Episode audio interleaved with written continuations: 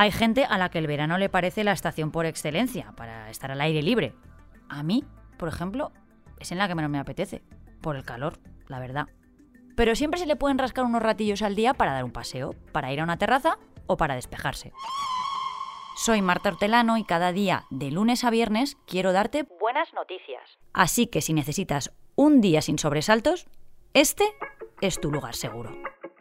Los buenos días, un podcast diario para ponerte de buen humor. La ciencia ya nos viene avisando desde hace años. El sedentarismo perjudica gravemente la salud.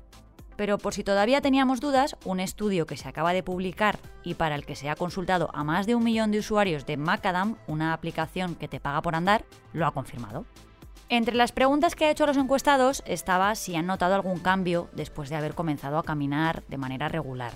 Y la respuesta fue unánime un 87% afirma que ha notado una mejora en la salud física o mental y un 12% reconoce que caminar les genera también un ahorro para el bolsillo. El estudio también consultó a los usuarios sobre la frecuencia de actividad. Un 58% dicen que caminan a diario, mientras que un 16% lo hace entre 5 y 6 veces a la semana. Más de la mitad de los encuestados andan entre una y dos horas al día, que no está mal. En el apartado de los contras, el estilo de vida y los trabajos de escritorio que hacen difícil salir de ese sedentarismo. Para luchar contra eso surgió la app que ha hecho el estudio, para motivar a los vaguillos.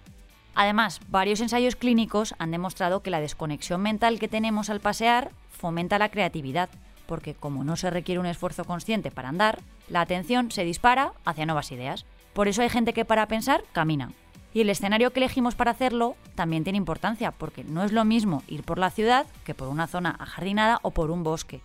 De hecho, un estudio de la Universidad de Carolina del Sur comprobó que los estudiantes que paseaban por una zona verde tenían un rendimiento mejor en una prueba de memoria que los que andaban por la ciudad.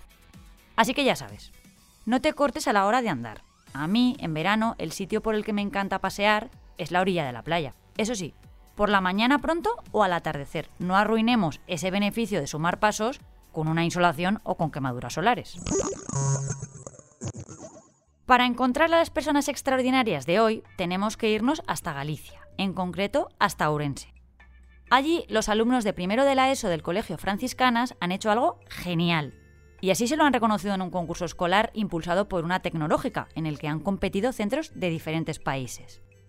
El reto consistía en diseñar y crear una aplicación que supusiera un cambio social real dentro de su instituto y de su comunidad.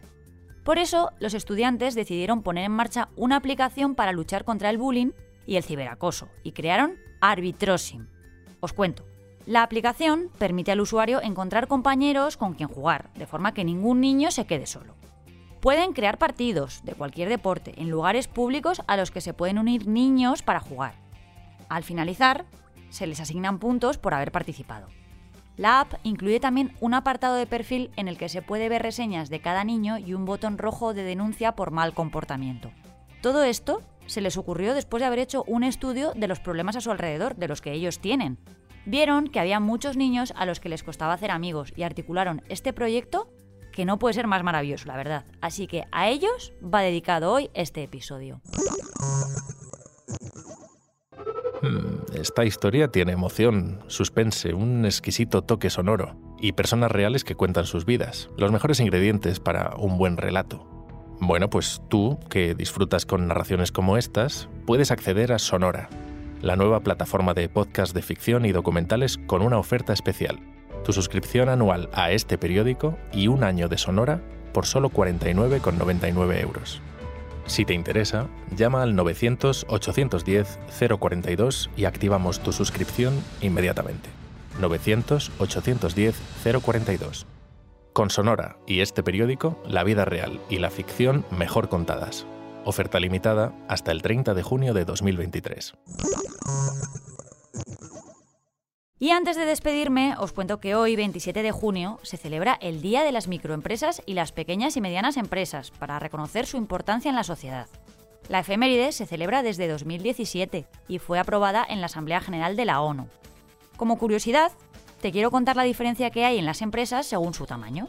Mira, una microempresa. es la que tiene 10 trabajadores asalariados y un volumen de negocio anual inferior a 2 millones de euros. Por contra, una pequeña empresa tiene menos de 50 trabajadores y un volumen de negocio anual o balance inferior a 10 millones de euros. Y mediana empresa, menos de 250 trabajadores y un volumen de negocio anual inferior a 50 millones de euros o un balance de menos de 43. Así que, si eres un pequeño o mediano empresario, felicidades que hoy es tu día. Seguro que no te lo puedes pillar libre, eso es lo malo. Pero bueno, yo ya he cumplido con la dosis de buenas noticias de hoy. Mañana, más. Muchas gracias por escucharnos y gracias a ti, Marta. ¡Ay, la ilusión! Recuerda que si te ocurre algo bueno y quieres contárnoslo, puedes escribir a losbuenosdías@lasprovincias.es. Este podcast ha sido escrito por Marta Hortelano, la edición es de Amalia Yusta y Paco Sánchez, el diseño sonoro es de Rodrigo Ortiz de Zarate y la producción de Miquel Abastida y Tamara Villena.